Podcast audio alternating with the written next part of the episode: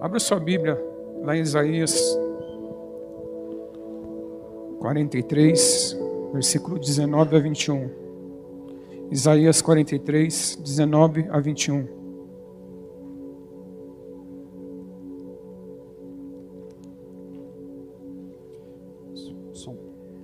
Isaías capítulo 43, versículos 19 a 21.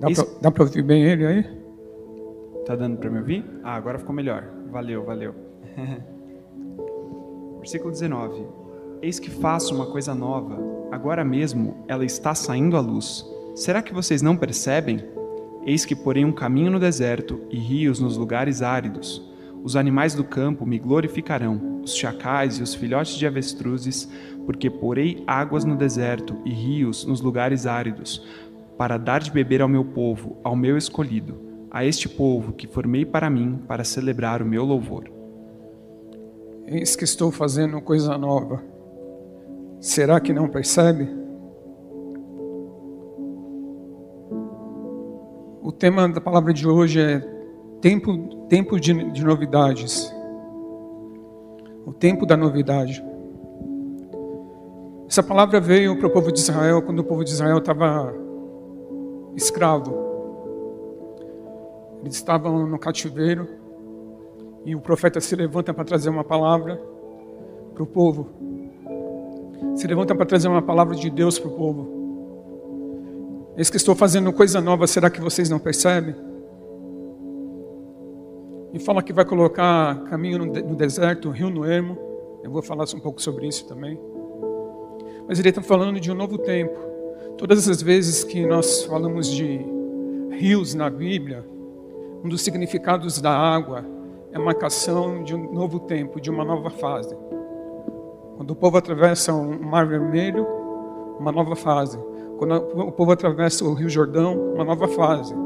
Então nós estamos falando de fases, novo tempo, novo, novos acontecimentos, um novo de Deus para acontecer.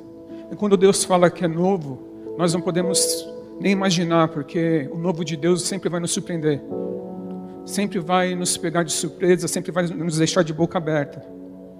Estou fazendo coisa nova. Nosso Deus é Deus de novidades. Abre lá em Lamentações 3, 22 e 23.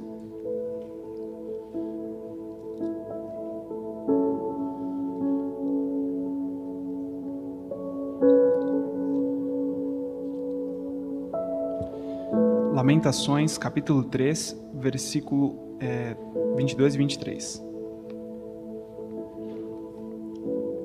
As misericórdias, as misericórdias do Senhor são a causa de não sermos consumidos, porque as suas misericórdias não têm fim, renovam-se a cada manhã. Grande é a tua fidelidade. Se renovam a cada manhã. Sempre tem novidade. Sempre tem algo novo de Deus. As misericórdias do Senhor se renovam. Deus sempre tem algo para nos oferecer. Sempre, uma, sempre algo novo. Nós precisamos estar abertos para esse novo. Eu não sei como você entrou aqui hoje.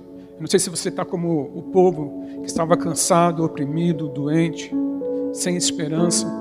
Eles tinham escutado tantas coisas de Deus, ouviram tantas coisas que Deus fez, desde a saída do povo, desde lá de Abraão, Abraão, Isaac, Jacó. Todas, eles conheciam toda a história do povo, toda a história deles. Mas agora eles estavam numa situação que eles não tinham mais sonhos. Eles estavam presos, aprisionados, eles estavam cativos, doentes, oprimidos. Eu não sei se você entrou aqui prisioneiro de alguma situação. Eu não sei se você entrou aqui prisioneiro de algo que te acompanha há muito tempo, de um pecado que te acompanha há muito tempo, ou de alguma situação financeira, ou de uma enfermidade. Mas eu quero te falar uma coisa: essa manhã é manhã de novidade. É manhã onde Deus fala para você: volte a sonhar com o novo, volte a sonhar, porque é o tempo de sonhar. Esse é o ano de voltar a sonhar. E quando ele, fala que é algo novo, é algo que nós não vimos ainda, é inédito, é algo que nós não tocamos ainda, é exclusivo, é algo que nosso, nosso coração não conseguiu imaginar ainda. Abre lá em 1 Coríntios 2, versículo 9.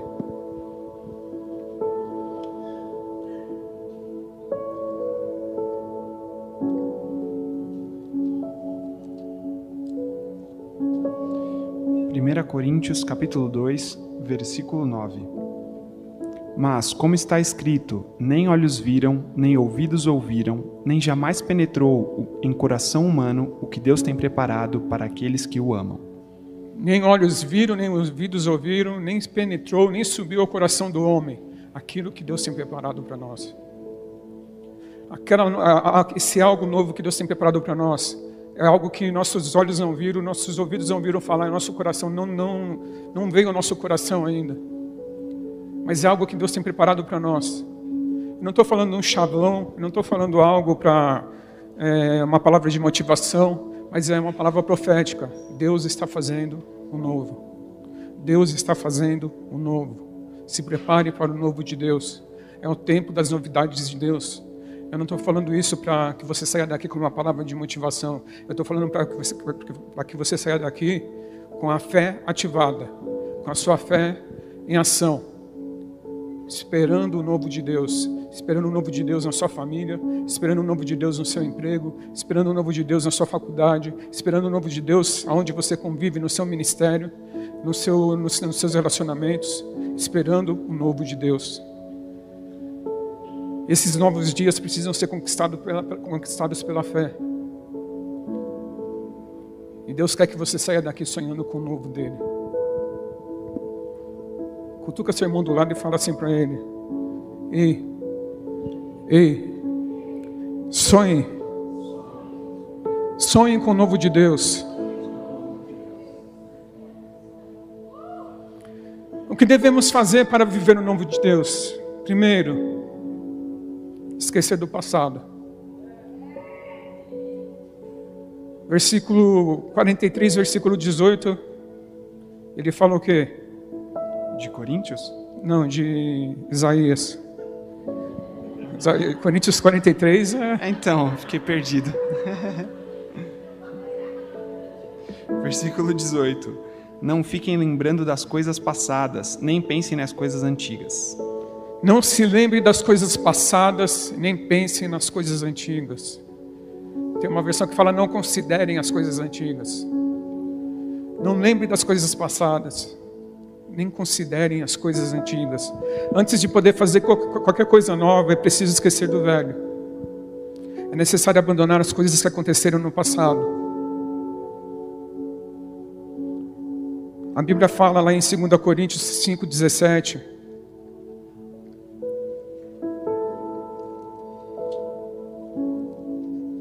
2 Coríntios capítulo 5, versículo 17. Versículo 17. E assim, se alguém está em Cristo, é nova criatura. As coisas antigas já passaram, eis que se fizeram novas. As coisas velhas ou antigas já passaram, eis que tudo se fez novo. Se alguém está em Cristo, é nova criatura. As coisas antigas já passaram. O pecado já passou, aquele pecado que você cometeu ontem e pediu perdão, aquele pecado que você cometeu hoje e pediu perdão, aquela, aquelas situações que marcaram sua vida já passaram, os traumas, as decepções, o velho já passou. Quando você está andando para andando frente, está caminhando, está indo no caminho de Jesus, quando você está caminhando pelos passos de Jesus, você não pode olhar para trás. Quando você está andando na rua, se você continuar andando e olhar para trás, você vai, vai bater. Para você olhar para trás, automaticamente você precisa parar. Todas as vezes que nós paramos no meio do todas as vezes que nós olhamos para trás, nós paramos no meio do caminho. A mulher de a mulher de Ló olhou para trás na sua e a sua caminhada terminou. Ela virou estátua de sal. A ordem que foi dada para ela é não olhar para trás, ela olhou para o passado e ela ficou sem futuro. Quando você olha para o passado, você não tem perspectiva do futuro. Você não tem expectativa do futuro. Quando você olha para trás, você não consegue caminhar, sua caminhada para. Temos o contrário da mulher de, de Ló, Paulo. Ele fala, ele fala assim lá em Filipenses 3,13: Uma coisa faço, esquecendo-me das coisas que para trás ficam e avançando para as que estão adiante de mim, prossigo para o alvo, para o prêmio da soberana vocação em Cristo Jesus. Esquecendo-me das coisas que para trás ficam e avançando para as que adiante de mim estão, prossigo para o alvo. Esquecendo-me das coisas que para trás ficam, prossigo adiante. Eu tenho um alvo, eu tenho uma meta, eu tenho esperança, eu tenho sonhos, eu tenho um novo de Deus me esperando, eu tenho expectativa,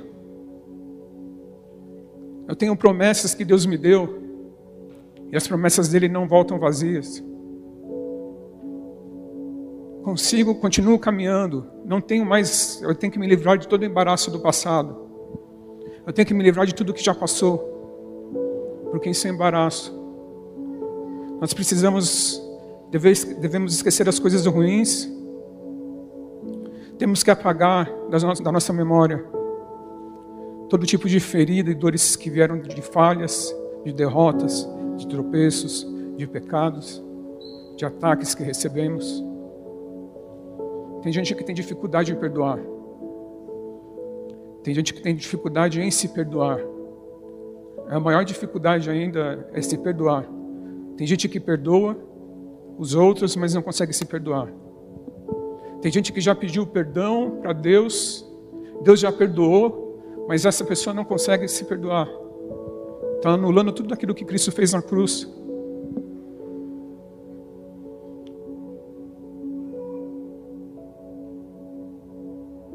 Em vez de esperança, em vez de gerar esperança, essas coisas ruins só geram tristeza, mágoa, ressentimento, medo, ódio, inveja, desejo de vingança. E produzem em nós uma, ba uma baixa autoimagem, uma baixa autoestima. Eu preciso admitir, nós precisamos admitir que tem algo errado que nos prende ao passado precisamos achar que esquecer o passado é ter amnésia. Não quer dizer que você não vai se lembrar das situações difíceis quando você perdoa. Você vai se lembrar, mas isso não vai doer mais. Você vai se lembrar como um fato que passou. Você vai olhar para a ferida e a ferida vai estar cicatrizada. Só Deus pode fazer isso. Se tem alguma coisa que te prende ao passado, alguma coisa ruim, algum sentimento, alguém que você precisa perdoar. Aquilo que você pode fazer, você tem que fazer, pedir perdão e perdoar. Mas se são coisas que não tem mais jeito, enterre. Não fique remoendo, não fique remexendo no passado. Não fique tocando em feridas que já estão cicatrizando ou que já estão cicatrizadas. Olhe para frente.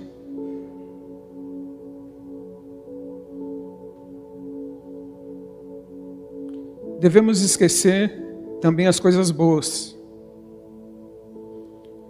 Então, número um, nós precisamos esquecer o passado. Número dois, precisamos esquecer as coisas ruins. Número três, devemos esquecer as coisas boas também.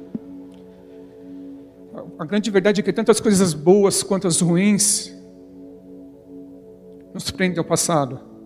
Tem gente que fica presa ao passado de, sei lá, de 10 anos atrás, de 20 anos atrás.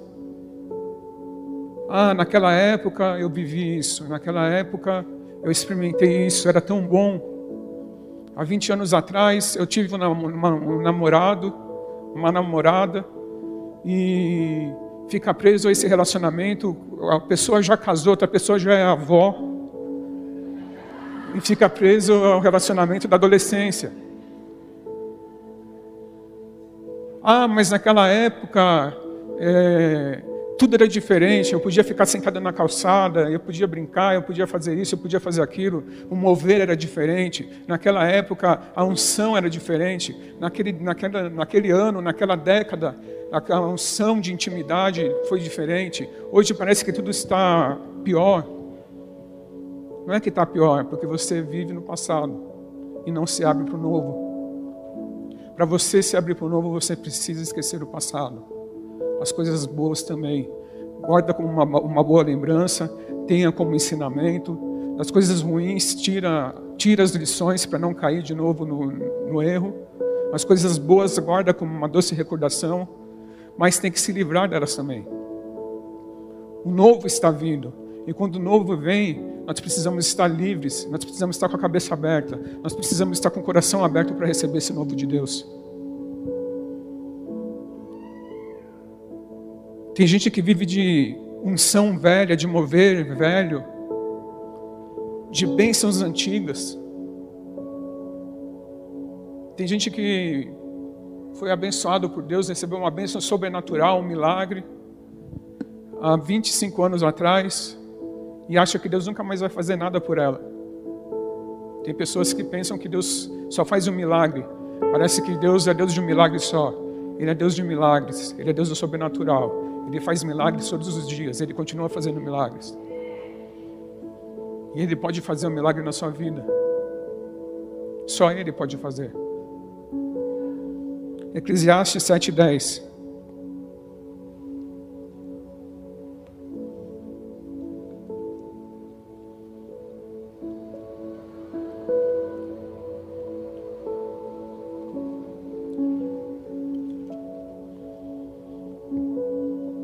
Eclesiastes capítulo 7, versículo 10. Nunca pergunte por que os dias passados foram melhores do que os de agora, pois não é sábio fazer essa pergunta.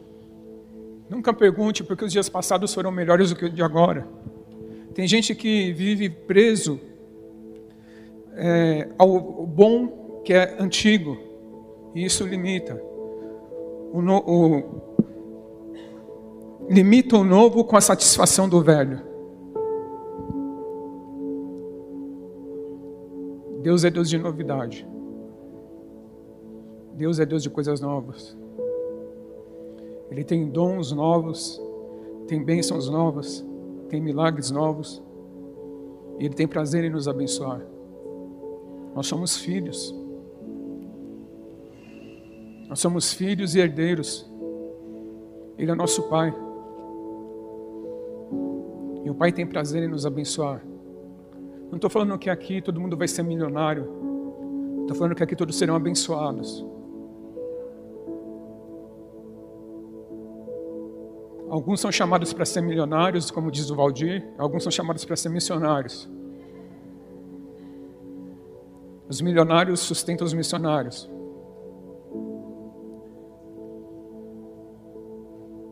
Jeremias 3, 21.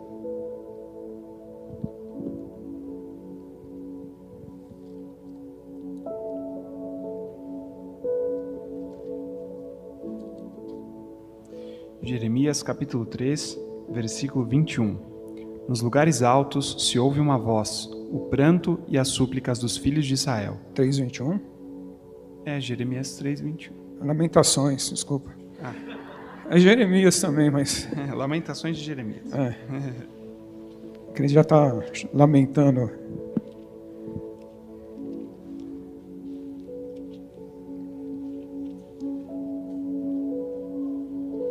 Lamentações capítulo 3, versículo 21. Quero trazer à memória o que me pode dar esperança. Jeremias sabia trazer à existência o futuro glorioso. Quero trazer à memória aquilo que me traz esperança, que pode me dar esperança. E número 4, nós precisamos ser inconformados. Romanos 12, versículo 2 e 3.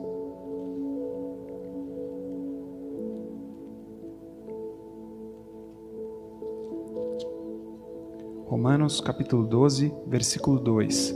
E não vivam conforme os padrões deste mundo, mas deixem que Deus o transforme pela renovação da mente, para que possam experimentar qual seja a boa, agradável e perfeita vontade de Deus. Porque, pela graça que me foi dada, digo a cada um de vocês, que não pense de si mesmo além do que convém, pelo contrário, pense com moderação, segundo a medida da fé que Deus repartiu a cada um. Não vos conformeis com esse mundo, mas transformai-vos pela renovação do vosso entendimento, para que experimenteis qual seja a boa, perfeita e agradável vontade de Deus. O boa, agradável e perfeita vontade de Deus. Não deixe o mundo te formatar. Não deixe as pessoas te formatarem. Não deixe o sistema formatar você.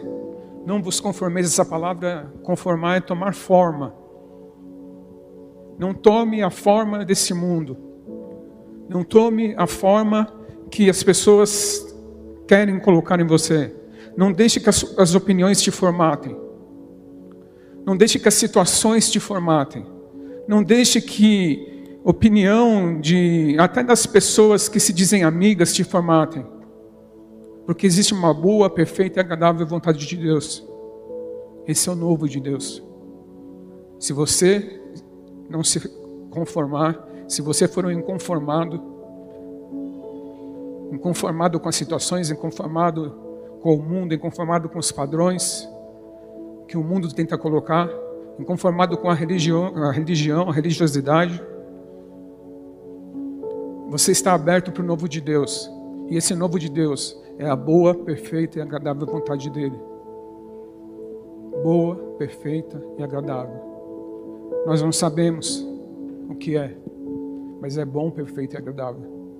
Eu não sei como vai acontecer, mas é bom, perfeito e agradável. Eu não sei quando vai acontecer, mas é bom, perfeito e agradável.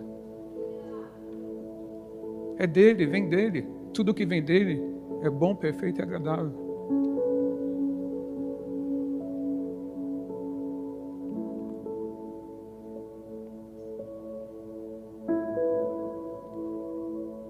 Promessa de Deus nos dá segurança para voltar a sonhar. Números 23, 19. Ele está prometendo que vem o novo. E esse novo, essa promessa, nos dá esperança de sonhar, nos faz sonhar novamente. Nos dá segurança para voltar a sonhar. Olha o que fala em Números 23, 19. Números capítulo 23, versículo 19. Deus não é homem para que minta, nem filho do homem para que mude de ideia. Será que, tendo ele prometido, não fará? Ou, tendo falado, não cumprirá? Não é homem para que minta, nem filho de homem para que mude de ideia. Tendo ele prometido, não fará? Tendo prometido, não cumprirá? Essa palavra nos dá segurança. Ele prometeu. Ele está prometendo fazer algo novo. E tendo ele prometido, ele não fará. Ele não é homem para que minta. Não é filho do homem para que se arrependa.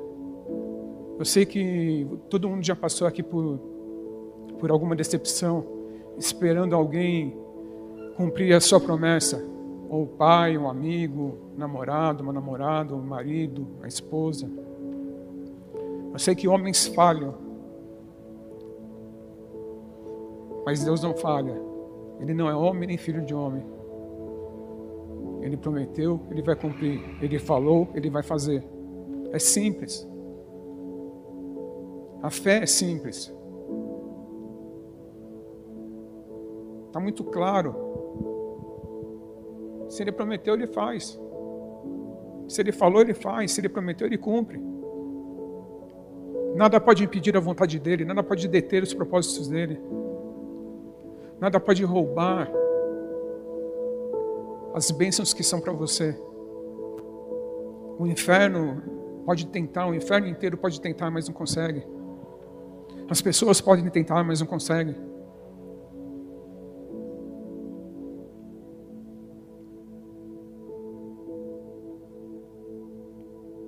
Jeremias 29, 11.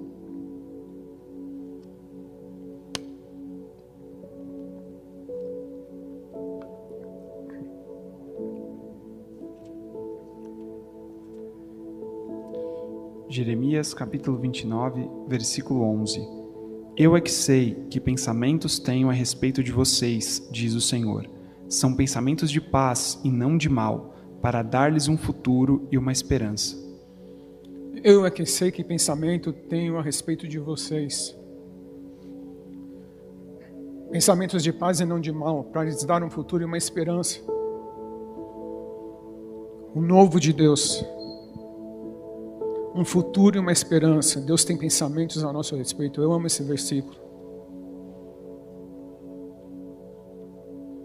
E quando nós temos a certeza que Ele tem pensamentos a nosso respeito,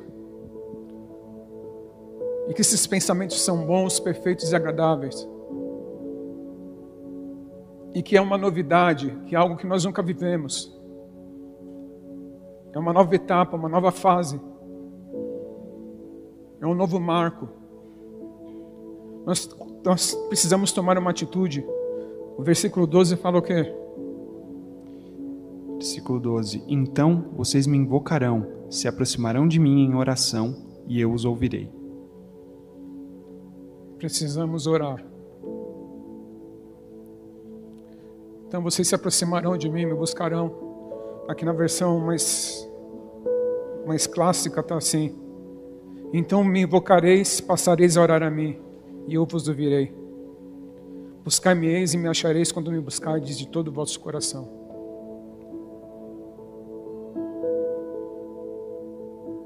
Ele tem prazer em se relacionar com cada um de nós. Como está a sua vida no secreto? Como está a sua vida de oração? Precisamos buscar. Ele está prometendo, mas a nossa parte é buscar. É orar e confiar. Apocalipse 21, quero encerrar aqui, Apocalipse 21, versículo 4 e 5. Gosto muito desse capítulo. Apocalipse, capítulo 21, versículos 4 e 5. E lhes enxugará dos olhos toda lágrima, e já não existirá mais morte, já não existirá, já não haverá luto, nem pranto, nem dor, porque as primeiras coisas passaram. E aquele que estava sentado no trono disse: Eis que faço novas todas as coisas. E acrescentou: Escreva, porque estas palavras são fiéis e verdadeiras. Eis que faço nova todas as coisas. Escreva, porque essas palavras são fiéis e verdadeiras. Ele não mente. E ele está falando aqui, isso aqui serve para quando nós estivermos na, no céu mas serve para a gente também. Uma situação de choro, de tristeza, sensação de luto, de morte. Ele fala que não vai haver mais. Ele fala que encerra esse ciclo de sentimento de luto, de morte, de tristeza, de decepção, de dor. Começa um novo tempo, onde todas as coisas são feitas novas. Ou ele faz novas todas as coisas. Ele está dizendo: escreve, pode anotar isso, tenha certeza disso. Pode escrever o que eu estou dizendo, porque eu sou fiel e verdadeiro. Feche seus olhos um pouco.